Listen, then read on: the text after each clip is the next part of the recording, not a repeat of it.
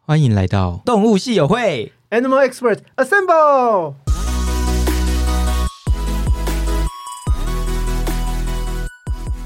嗨，大家好，我是 Hugh。 Hello，我是兽医师 Josh。我们今天请到了台湾大学兽医专业学院助理教授，也是动物法医黄威祥兽医师，欢迎。欢迎。嗨，大家好。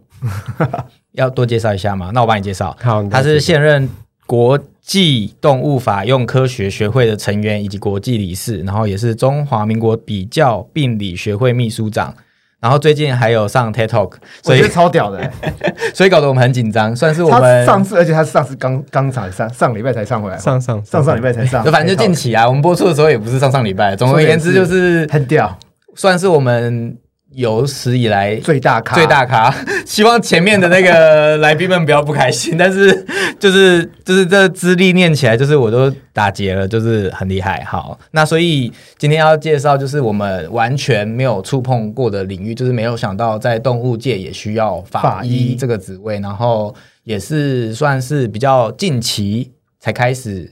呃，有在做这件事，在台湾嘛，对不对？对，那所以第一个问题就是问黄医师为什么会走入这个领域呢？这是一个，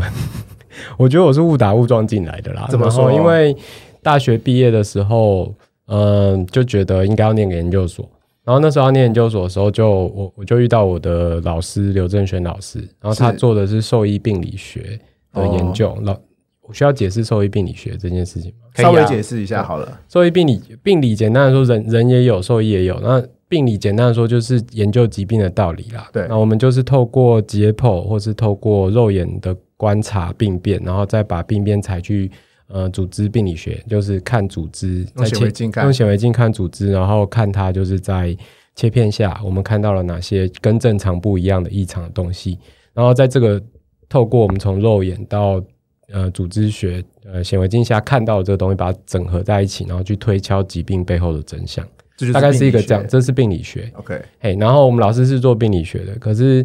嗯，很多病理学家或病理医师其实心中都有一个法医的梦。我们老是师碰巧就是这种有法医的梦的老师，然后他在很年轻的时候就说，他常常在图书馆里面就是偷偷翻那个有很多 死人照 片的的那种法医的人教类法科医书，照片，人类哦法医的教科书，然后他就一直想做动物法医，是然后他在他的整个呃学术的生涯当中，其实过了，哎，这个过程当中，他都非常非常想要想想要做一下动物法医，是可是因为过去就是呃，不管是虐待动物的案件，或者是动物它到底呃跟人之间的关系，就是以前没有那么多人养宠物，或是养宠物可能都不是像现在这样子非常保护自己宠物的方式。所以，我们那个时候，呃，老师在年轻的时候想要做这一块，其实他可能就是没有办法获得很多的案子，然后也没有办法获得，比方说政府单位的支持。是所以他就一直到可能二零一零年，然后我刚好那时候我刚好在决定我要念研究所这件事情，然后他就问说，因为他退休前他想说，哎，来再把这个梦想给完成，然后他就问我说要不要做这件事情、接班弟子，啊，因为我就很喜欢看侦探小说，然后我也非常着迷于就是解谜。有人死掉的东西，凶杀案，然后各式各样的连续杀人魔这些这些故事，哦，所以我就觉得好，这个蛮适合我的，所以我就我就试试看，然后就没想到就真的被我们做起来了， 哦，对所以其实我觉得他比较像你爸爸、 欸，对他还蛮像的，因为因为他是把自己没有完成的心愿交给一个对人、欸啊，接班人，然后你就真的把它接起来，然后还做得很好。 我觉得我还蛮感谢他的啦，对真的，啊，就听起来我刚刚有点起鸡皮疙瘩，其实是有点感动，想说哇，这是爸爸会对儿子的传期承给小待，朋友的就是找到后继有人的感觉。对，啊，对，所以我就误打误撞进入了这个领域，然后这个领域其实也是在我们这样子宣称我们要做动物法医之后。然后我们去发现，哎，国际好像动物法医的这个这一块领域，好像也才逐渐正在兴起。过去有人、有人做，然后过去有人出过教科书，可是文章非常少，书也非常少。然后也不过在我们开始做的那几年前后，哎，突然之间书变多了。然后随着我们在做动物法医的这个过程，我们发现文献变得超多，然后教科书也一本一本出。然后发现哦，全世界其实都有在重视这一块，所以我们没有落后人家，我们是跟国外一 起，算是我觉起来得的这这也算是我们蛮骄傲的一点。很屌啊，超酷就是的啊还是要感谢你爸爸，对，还是要呃那第二个爸爸老师老师老师，对，还是要非常感谢刘 就真轩，是因为他可能因为他着迷于这一块，所以他在刚开始的时候就问有没有人要做，对然后刚好对对你对就有兴趣，然后可以可以同步发展这样子。我我还可以再分享一个小故事啊。刘老师，哦我老师就是他在那个兽医界有非常多的贡献。然后他一开始其实他一直都很想做动物法医，是然后他就在他整个当学校老师的过程当中，他就不停的一直问学生说：“哎、你有没有想做动物法医啊？”然后一学生其实也都表达出蛮大的热忱，是然后但是后来可能就是每个人都有自己的生涯规划，所以就一直都没有没有成。老师嗯要做动物法医这件事情都一直没有成嗯功。是，然后他好像到我这边是是第四个问这件事情的人，嗯，然后我就常自常常自己说我是第四代火影啊，就是可前面三个都没有接成功啊而，且呃前面三个都没有成功，然后我就想说，哎，我第四代，然后就就真的被我发们扬做光成。大那一代对，，但是我觉得我们刚好赶上了这个世界的浪潮趋势啦，嗯对，嗯，所以就是算是时事的关系，我刚刚想到一个问题，就是你刚刚说病理原本是做老师是做病理，那如果做病理的他没有做法医这一块，他们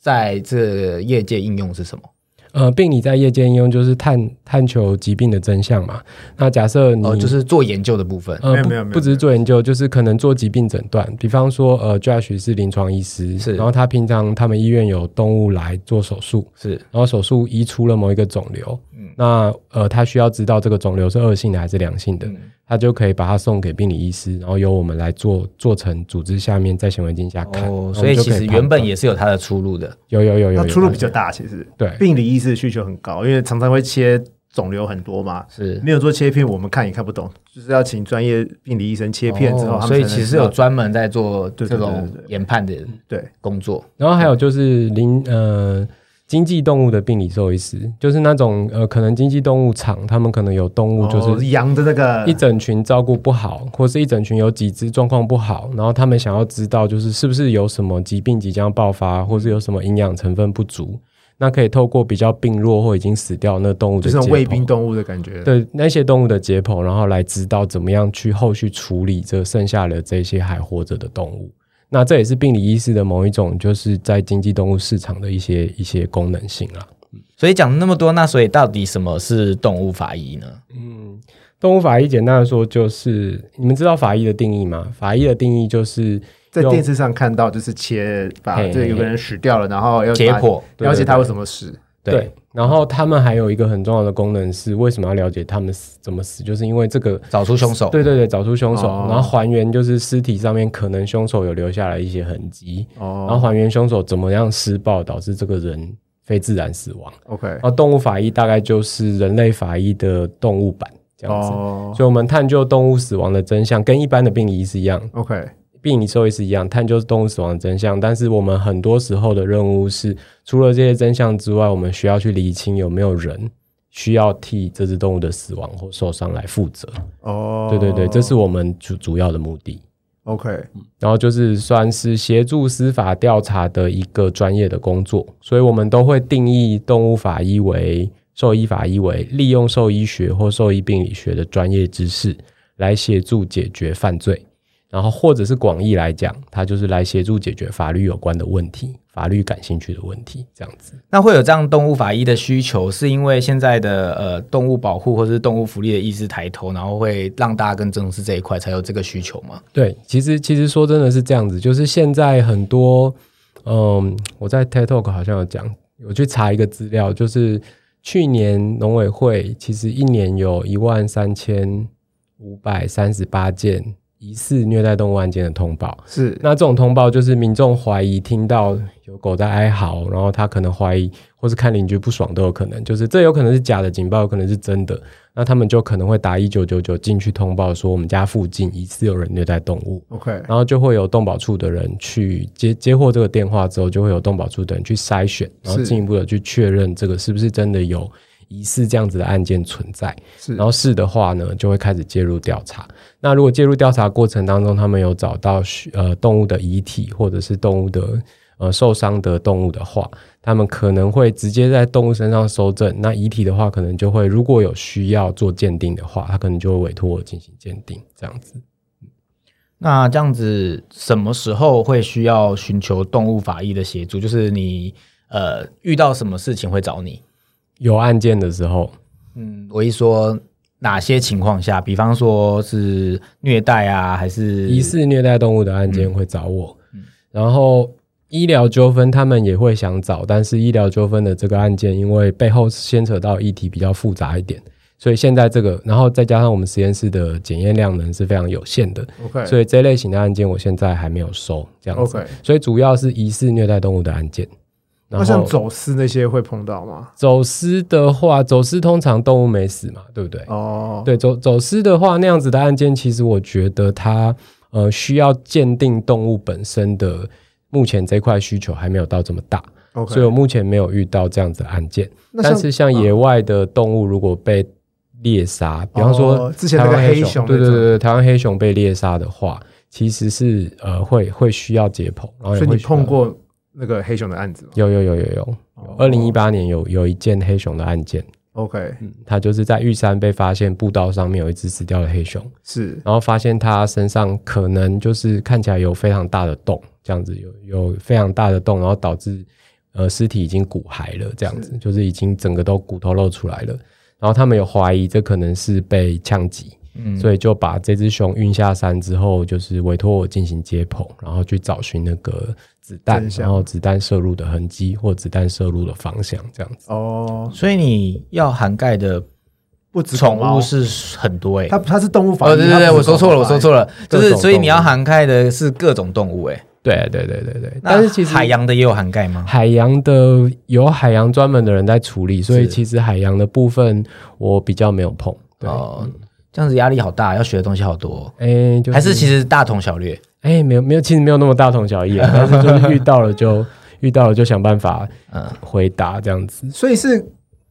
一般的民众就可以找你做 case 吗？还是你的 case 量都是投从公家机关来的？因为我通常都做的是疑似虐待案件或者是确定虐待案件，通常是这个都是进到司法调查程序的，哦所以动保处会跟警察一起进行调查。那在这个过程当中，嫌疑犯可能会出来，然后这遗体可能会先被找到，然后再来是犯罪现场会被调查，然后嫌疑犯可能会出来，然后嫌疑犯可能会说一些话，是那然后他会被抓走。那在这样的过程当中，其实都牵涉到一些公权力，所以就是 OK 我可能都还是会需要动保处的委托，我才会做这样子的解剖。这样，嗯哦，所以一般民众是不可能觉得他家动物因为被虐待死亡，然后就跑来找你了，不会。他跑来找我，我会建议他们去找动保处，因为这是涉及虐待，只要有动物虐待致死，就是违反动保法嘛。那这样子违反动保法的案件，其实最好是走一个正规的程序， OK，那就是先报进到案动子保，对，先去动保处立案这样子。哦，听起来这样子比较合理，嗯因为他又不是临床兽医，随便找随便有，应该是有需要他才会出现的一个工作。是比方说，像在人类应该也是产生一个凶杀案，然后警察去请法医的协助，没错，感觉这样比较合理一点没错没错呃哦警对对对，人类的世事界里通常都是由检察官来委托法医进行解剖嗯嗯嗯啦。嗯对就会不会是说我今天想要人家来鉴定， 这样怪怪的，对对对但是对他做做事做不完呢、欸而且哎这我爱的样尴尬这样会有一个尴尬点，是我出的报告对谁负责？对这报告其实我出的报告是要让就是可能调查方可以上法庭使用的，是或是让检察官在法庭上跟法官在法庭上可以使用的。嗯可是可能就是如果我给了主人被他搞丢了或是什么，那其实程序上我觉得就不太对劲，这样子。所以，我们刚刚讲到，其实你现在呃，在在目前做的动物法医，呃，主要会是在虐待动物的方面。可是我其实有做一下研究，其实呃，动物法医学跟兽医鉴定科学应用实际其实还蛮多的。嗯除此没错之外，应该还有一些其他的部分。其实有非常多，那都是我未来的愿景啦。就是比方对说可以跟我，们现在我们分享一下在我们现在在做的是死掉的动物嘛，是但其实人类法医学一开始也是调查死掉的动物，后来他们就想说啊，如果可以在诶人的人类被虐待致死之前就防范于未然的话，那你可以哦做活的验伤，然后就急诊不是可以做验伤嘛，对然后进一步的采证，那你可以就是在人类还活着的时候就赶快救援它，那是就发展出了临床法医学。那在哦动物法医的世界，未来我的下一个目标也是希望可以走到临床法医学，就假设有人喝醉酒敲破一只狗的头，那只狗还没死，或是他拿酒瓶碎掉酒瓶去刺一只狗，就那只狗没有死，但是这只狗被送到了医院急诊的时候，我们要怎么样在稳定动物生命真相真后，就是嗯稳定动物生命的迹象的同时，去采集、去观察那个伤口，找证据，就把证据找到，然后至少要把伤口的形状记录下来。那未来到法庭上，我们才可以证明，诶，这个东西真的是被酒瓶所攻击的。也许上面会有碎玻璃，也许会有什么这些事情。那临床法医学是下一个想要做的事情。那未来还希望可以走到民事官司，比方说民事官司包括了医疗纠纷，嗯，包括了美容院纠纷，然后未来可能会有一些宠物保险理赔的问题。现在你们应该有听说有宠物保险的事情，宠物保险现在越来越多，，对对对，然后宠物保险现在就是会开立证明嘛，那对开立证明未来难免会有争议，那这些争议哦出现的时候，可能会需要有人鉴定。那需要人鉴定的话，可能动物法医就会有新的一个应用时机。哎，对我没有想到我，我以为宠物法呃宠物保险很久嘞，所以它也是没有算是新兴的行业。很久了，但是一直都很推不起来。对对对对对嗯对，我突然想到，我之前看一个诶、国外的，然后他是急诊的医师，然后他是 YouTuber，然后他就有说，呃，他们在急诊看到小孩子受某种伤的时候，就会怀疑是虐待，然后就会申报什么社社工。对对对对对，对。所以动物是还没有，台湾应该人的也有这样，但动物还没有，动物还没有。所以我们动物急诊室是不会看到狗狗、哦、受这个伤，就会怀疑被酒瓶砸之类的。我觉得应该有人会有怀疑，但是其实兽医院有时候会牵涉到，就是嗯，会不会惹惹什么祸上身这样子的考量。哦是然后再加我上们我们的法规还并没有非常保障兽医师可以医做护这人件员事情，嗯对通报这件事情，然后会有免责权。对，哦我不是很确定啊，台湾法规应该还没有规范到这一块，没有对，我所以兽医师在做这个通报的时候，可能会会顾虑有一些风险的存在。这样，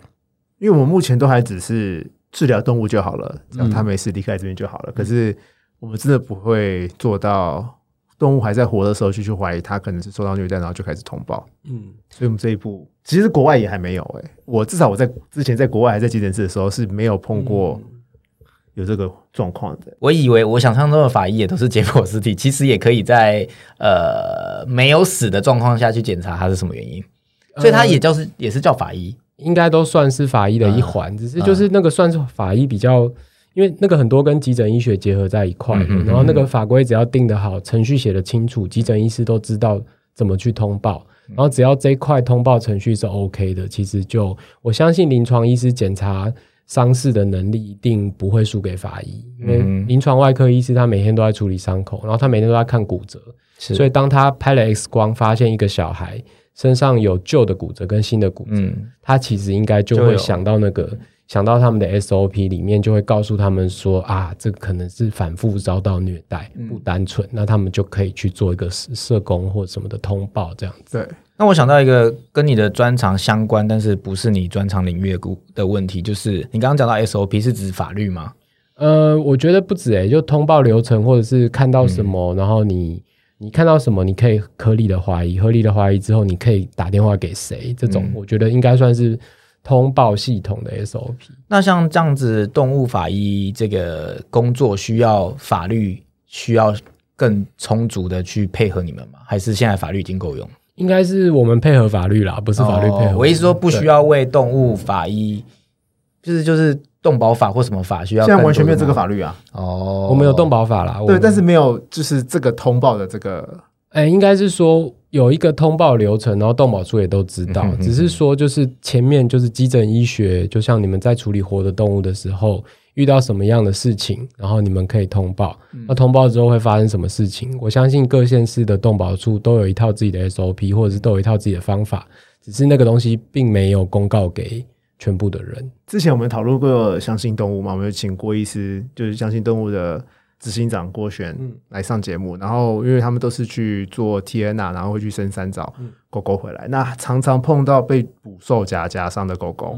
那这个会算是动虐待动物的 case 吗？呃，这个如果送到我们这边来，我会认为，因为捕兽夹一定是人为蓄意放的，对，所以这个人为蓄意导致的这个这个物件导致的动物受伤甚至是死亡，我会认为它不是一个意外，所以虽然它是不小心误触了捕兽夹，我还是会把它当成是因为人类的不当行为，所以我还是会把它当成是非意外来做分类，这样哦，所以也算是其中一种。算是虐待的一种，我会把它当成虐待的一我种。刚刚还有一个问题还没有问到，就是这个范畴里面是不是还有一种工作是品种鉴定？品种鉴定我们也在发展，但是就是它其实有一个使用时机，就是我们我们先讲，就是法医的世界里很多的，包括了物种鉴定，包括了个体的鉴定，然后包括了品种的鉴定。那这不管是在人类的鉴识科学，或是兽医的领域，其实都可能会遇到。那先讲人类的鉴识科学好了，你在路上发现了一块动物的组织，那如果你是人类的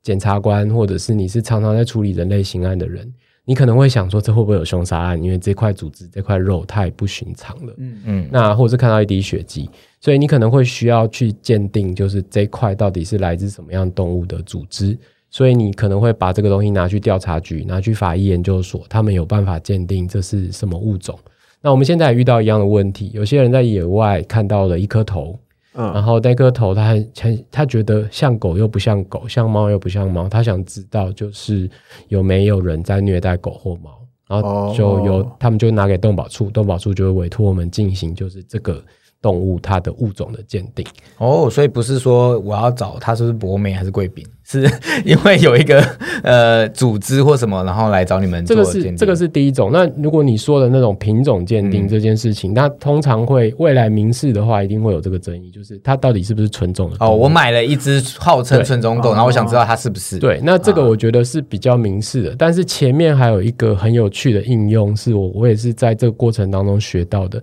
比方说有所谓的非法繁殖场，嗯然后那些非法繁殖场专门用很不好的环境，然后再繁殖一大堆的品种犬猫，是或是品种民对民种的一些各式各样的宠物。对那当它发展，当它养出那种可能先天畸形或是很虚弱的这种动物的时候，他觉得这只可能卖不掉或照顾不好，他就随便把它丢在附近的路边。嗯那像这样子的状况，你会需要第一，你会需要鉴定知道这只动物是不是属于某个品种的动物；再来，你会想要知道这只动物是不是来自这个私人狗场或是私人猫场养出来的动物。物那这个时候就会需要品种的鉴定加上亲缘的鉴定。嗯，所以如果我可以去分析这个私人狗场里面的，一定有某一只狗是这只动物的妈妈。嗯那我们抽这个动物的 DNA，跟我在路边捡到动物的 DNA 这两只一比较，如果可以做出亲缘的比对的话，那我们就可以知道，哎，这只路边的野狗或者是路边的小狗，一定是来自于这只呃、嗯这个场。对，所以现在有在做这件事情吗？国外有在做，但是我们我正在发展，但是这个还需要一段时间。所以嗯其实应用非常广泛，然后整个动物界很需要你耶。没超需要的 啊我！听完之后就是大开眼界，就是呃，跟原我想象本完在全不一样邀访你之前，我只是想多法医，法医就是解剖，就是尸体，就是虐待。其实除此之外是应用非常非常广广泛，泛它可以广泛很，的，它可以很广。然后还有一个很酷的应用是，国外有个单位是 UC Davis 的，他们有一个 Genetic Forensic Lab，就是呃法医基因实验室，他们啊专门是是做兽医相关的基因鉴定，然后他们主要 focus 在亲缘，就是我们刚刚讲的亲缘或者是身份的鉴定。是那这他个们用意是比方说你在犯罪现场，你找不到动物的尸体，哦我听过他们分享一个最酷的案子，嗯他们曾经在法庭成功的起诉一个人，因为是呃，这个这个案件是这样子的，就是有一把武士刀，犯罪现场只有一把武士刀，上面沾满了非常大量的血迹。是他们想要知道这个武士刀上面的血迹，然后这个血迹跟这个血迹量很大，所以他们怀疑有可能有动物因为这支武这把武士刀的攻击而死亡。是好，然后在这个过程当中，就是他们需要有，但他们找半天找不到尸体，是所以他们就需要有人可以鉴定这把武士刀上面的血是不是来自猫，或者是不是来自某一只猫这样子。 OK，对，所以像这样子的案件，其实在美国是有的。所以他就所以他们确定那个血迹不是人的血迹了。他们确定不是人的血迹，然后后来证明这是一只猫的血迹。然后我不太确定，我我我有点忘记那个案件的细节，但总之呢，这个案件最后是有上法庭，然后坏人是有被找有到被算是起诉的这样子。哦，所以你还在推行的原因是诶，因为就是如果要做亲缘动物的亲缘分析，或是动物的身份鉴定的话，我们需要一些 DNA 的技术。 OK，然后这些 DNA 的技术有些背后涉及到我们需要知道，就是整个族群里面狗的某一些特殊的基因的特殊的点位呃，它的排列那个基因排列之类的。排列之外，还要知道它在整个狗族群当中的那个频率出现的频率。 OK，然后我们现在还在建构一个足够大的资料库。哦，也就是说，你刚想的那些展望，每做一样都要多做一些研究的意思，不对对是说对对我今天想要对对做我就可以开始做可。以用国外的数据吗？假如只是基因排列的话，狗狗哎、我想应该是可以，可是因为我跟那些单位交情还没有到这么好，哦，还有人脉的建立，要人脉建立。 就可以更快去发展这等一些下。黄医师是国外的那个啊，说不出地理法医 title 吧，因为 我说很太长长了，veterinary forensic pathologist 的的什么没有，我理是他们事我们是我们是好朋友。 对啊，我们是国际动物法用科学学会。啊，哦，我这边要定义一下，forensic science 就是以前大家都会翻译成鉴识科学，是然后在现在，因为有很多很多像植物学、昆虫学、各式各样的学门都被加进来解决法律有关的问题，是所以全部都叫做 forensic science。哦，那最现在比较主流的 forensic science 的翻译方式，应该就是法庭科学或者是法用科学这样。哦，对，我们都会称它法庭或法用科学。那美美国那个机构就美国那个学会就比较像是，我都翻译成国际动物法用科学学会。嗯那基本上就是那一个所有跟这个兽医，然后用兽医的科学解决法律问题有关的一些专家都会参加这个学会，这样子。哦，所以黄医师也是那个的成员，对，我是成员，我是成哦员，我就自己厚着脸皮跑去参加了。二零一四年参加了之后就，就离不开那里了。因为就是你在做的事情啊，你参加那个是民呃民呃民民政治演所说归的 嘛，这他样们吗超酷的，他们真的超酷的，怎就么是一说群因为很小众，真的很小众。去了美国，我你去了美国才发现，原来美国这么大，嗯真正在做一直长期持续有在碰触动物法医解剖的病理兽医师，可能呃保守一点讲，可能三十来 个，你说美国很少哎、吗好像很少。所以你是台湾唯一一个喽，哎可以这么说吗哎、我持续有在做，你可以说唯一一个啦，就是我们算是持续有在做的唯一的一个团队这样子。 所以其实最最重要，我们的还有一个问题都还没有问到，就是这样。今天你收到了一个 case，那你大概会做些什么事情？就是，呃，你今天收到了一个情理鉴定的工作，需要做的事情分成哪几个部分？哦就直接上解剖台了嘛，没有诶、欸首先我们会非常非常确立，就是委托给我们的这个程序是正当的，所以我们哦会希望这个单位是就不管是哪个动保处，我们也有收过法庭的委托，就是是检察官，然后他想要调查一具遗体的死因，然后在这个过程当中，我们都会希望我们能获得一个非常官方的委托，那这个可能会是一个哦公文的往返。那 OK 希望他们先透过发文的方式委托我们做鉴定，然后之后呢，我们就开始做收案。那收案其实有一些前处理的过程啊，就是我们需要等待可能遗体的解冻，然后不管是在动保处那边做解冻，或是来我们这边做解冻都可以。是那还有有些时候，比方说比较大的案子，像黑熊这样子的案子，我们高度怀疑他身体里面有子弹。是那或者是某些案子，我们高度怀疑骨折一定会发生的话，我就会建议他们可能会去照 X 光。如果可以的话，由我们照 X 光，或是由那个送检给我们的单位，看哪边比较方便，就由他们或我们照 X 光。那照完 X 光之后，我还会希望他们可以提供给我们，就是这个案件所有相关的细节，包括你现在找到行为人了没，然后你现在行为人说了哪些话，因为有时候嫌疑行为人是呃行为人行为人，我们称他做，嗯、就是你常常听到的 suspect，他、哦，他还没有确认他是做这件事情的话，我们称他做嫌疑犯嘛。对那当就是很蛮确定知道他做这件事情的话，在国外可能会称他做 offender 或者是 perpetrator，、哦然后或者是这边我们就会称他做行为人。哦，所以请就是所有相关的证据呃资料都要提供给你们，我们会希望这样子，然后在 OK 整个呃，很多时候是调查的同时，尸体就先送过来给我们，就委托程序 OK，尸体就先送过来给我们，我们就会先进行排排程，就把解剖做完。是那我们实验室的解剖，法医解剖其实非常非常高纲，我们会先把整只动物做一个很仔细的外观检查，必要的时候整只动物都会剃毛。是剃毛之后，我们会检查身上每一个伤口，大大小小的伤口，是然后我们再做整只动物的剥皮，前侧剥皮跟后侧剥皮的动作。那我们主要是要看皮下有没有哪里有大片的出血，哪里有伤口什么的东西，然后接着再做很仔细的内部检查。所以我们通常一台解剖可能会花到两到三个小时吧，差不多一个上午或者是一个下午，哇，那蛮蛮蛮久的耶，蛮久的。它跟一般的兽医解剖可能需要的时间是比的比较不太一样的。哦，差很多哎。那解剖完的下一个动作呢？解剖完下一个动作，我们在解剖过程会采集具有代表性的组织，是泡到福马林里面去。然后下一个动作是把这个，比方说我看到伤口，那我有时候会想要确认它到底是生前还是死后。你们在影集上应该都会看到，对生前死后虽然有时候肉眼就看得出来，可是有时候如果尸体很腐败，或者是尸体泡水泡很久，其实有时候你会看不太出这是生前或死后。那我们就会想说去采这样子的伤口，具有代表性的伤口去看，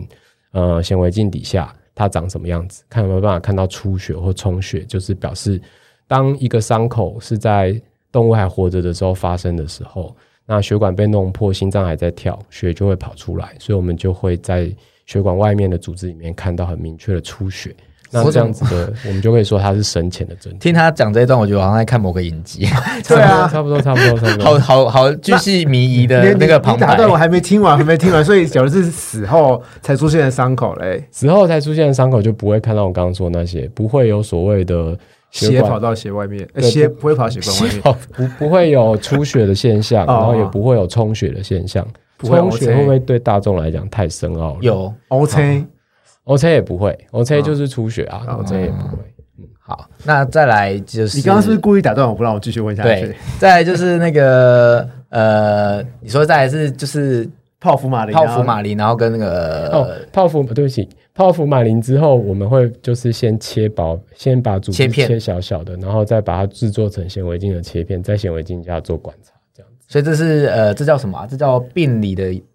病分理析学病理分析，嗯、啊我们称它做组织病理学分析。组织病理学分析。那还有其他的作业吗？哦啊，这如个之果后嗯如果有怀疑这只动物有中毒，或是它身上看到不寻常的，比方说腹水、胸水很多，是然后就是我们腹水、胸水应该比较好理解，可以理解。好，啊腹水、胸水很多以我为标准，你不问要他看这样他，嗯你只要因为他是他是兽医师，我是路人，所以你看我就好了。你当看我开始发呆的时候，就是不行了。不寻常的议题，我们会采集，然后是采集之后，因为有可能要验毒，是所以我们就会后送去毒物中心验毒，这样。所以还是还有在更后续，还想要再知道更多，还再送去别的单位。对对对对对所对以对对。毒物中心也可以收非人类的，呃，我东西我我现在我们跟我们实验室跟法医研究所研究合作啦，所以是我们可以送法医研究所。那毒物中心在呃全台湾的毒物中心，有些单位它其实是会收动物的检体的。哦，对对对，嗯对，所以这个脉络越来越广哎、对你不要再问细好节对不了。起， 然后 我会越陷越深，没民众不想要知道他要送哪一个法医研究所，好 吗我？很好奇。嗯好，然后再来继续，还有什么其他的事会需要做吗？大报告，打报告，哦，我猜对了就是打报告。对，打报告，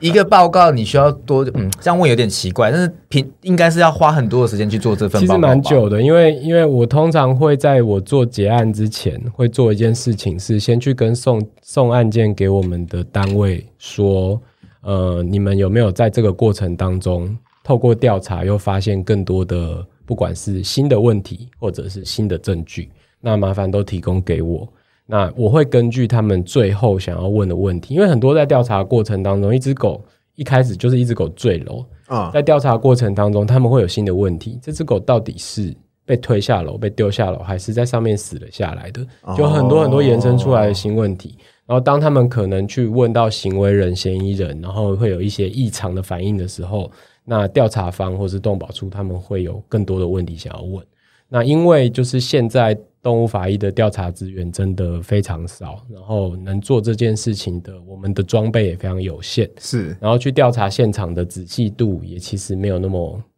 没有那么完整，所跟以人呢还是有差，还差很多，不是有差差很多。 对，所以我会希望能够尽可能的透过我的解剖，或是我的解剖综合他们调查的数据，看能不能回答一些他们想问的问题。对，所以你在出报告前回来再问他们还有没有其他想要知道的对对对对对对对。好，那所以，我有其实有研究到一个很特别的地方，就是你们法医的报告一定要用中文写，这个原因是什么？因为我为什么会问这个问题，为什么是因为会通常医疗的报人告的或者是没有，即使是动物的，都是英文吧？就是你们在写病历或什么，应该很多都会是用英文。我至少我小时候去看医嗯生，他都是写英文，所以我以为在医学界通常都是写英文。为什么法医报告要出中可文？是如果你跟医院申请诊断证明书，你拿到的就是中文是中文，对啊哦，这大概是这样子。就是其实我们在做这样子的报告，很主要的目的是它可能会上到法庭。要让人家看得懂对，对对，啊，法庭就是司法专家，但是他不是医学专家，嗯是那我们必须要让这个东西是在法庭上面可以沟通的，所以我们需要用中文来写这样嗯子。很酷，很特别。因嗯为我以为医学上用的都是英文，但其实其实要中文人才看得懂。所以很多东西你都要把它翻成，所有东西都有中文嘛。尽量专有喽名词，尽量喽。啊嗯，所 以或者是你要把它变白话文对，就是如果是一个非常非常难理解的名词我。们有常常有很多什么奇怪的姓氏加一个症候群，如果是这种东西，我必须要写在报告里的话，我后面一定得解释这是什么东西。哦对，啊，我如果不做这件事情，接下来就是上到法庭之后，检察官会来问我这到底是什么啊？对，对所以我还不如一开始就把它写清楚会比较好。哦，所以你写专有名词的时候，写疾病的时候，你还是会用它在动物身上的真正名字，对对对然后就再是到后面去解释。我会我会用病理学的角度先去把我所看到的东西都用科学病理学的角度先写出来，然后最后再根据我所看到的这些东西进行推论，然后这些推论看能不能回答调查方问我们的一些问题，哦这样子。所以我最后一个问题是想要问说，呃，刚刚讲了这么多的呃流程，我想要知道的是，不管难易度，通常你一个案子需要花你多久的时间？就是从开始收案的往返，然后到呃报告的过写出程，然后到最后的报告，我们通常会在两到三个月左右结案啦，只是有时候哇所以还是很大的数字哎。就其实我以为是两三个礼拜、哎，对没有，因为需要花心力时间是长的。那最最保守、最保守估计啦，大概就是一个月。但是有的时候是要等读物结果，然后在有的时嗯候，我在结案的时候会遇到一些可能需要重新 recheck 切片的状况，嗯就是组织切片重新 recheck。然 OK 后加上学校工作很忙，所以我通常没有办法那么快这样子。我只是想要呈现的是，我们想的很简单，但是其实它需要的是很多时间的付出才可以生产出一嗯份报告。其实它背后要做的事真对的啊蛮多，的，对是对真的蛮对，多的所以我才问的那么细，就不是是单纯只是上台解剖对就，结束因为像我们这样一般的路人就想说，阿法医就是解剖完写完报告就出了，然后好像感觉是一天可以完成的事情，但其实不是，他后续要做的事情可能比我们想象中的还要多。蛮蛮多的你。是不是很想要说逮吉姆西拱狼，说选这样看对看？我看你的脸，我就知道你想说什么。我不是拱狼，我是说一般人。 等一下我想要问的是，我突然想到一件事，就是、黄医师还是助理教授，所以还在教书，嗯对，所以这件事情跟你教书是完全不相关的，所以你要不相关的，不相关。管就是法医这块部分，嗯然后还要在学校教学生，嗯。那你真的很忙哎、就很很累，然后还要到处上课之类的。你其实跟我们一样啊，我们也是做身体健康的，就是为了为了动物福利，或者是让大家了解这些知识，然后去做这个节目。然后你也是 为为动物了 发声。对，然后去做这个，然后希望让这个更好。就是你的业呃业余之外，诶不算业余啊，也算你的专业。就是可业内是我意思是说，就是你会愿意去做这些事，也是需要一些呃热情去做的。是是是对，因为算是其实是牺牲你自己的蛮多时间的。算是对，好，法医这个东西真的是太博大精深了。那我们今天的节目都到这边，那我们就下次再见，拜拜，拜拜，拜拜拜拜。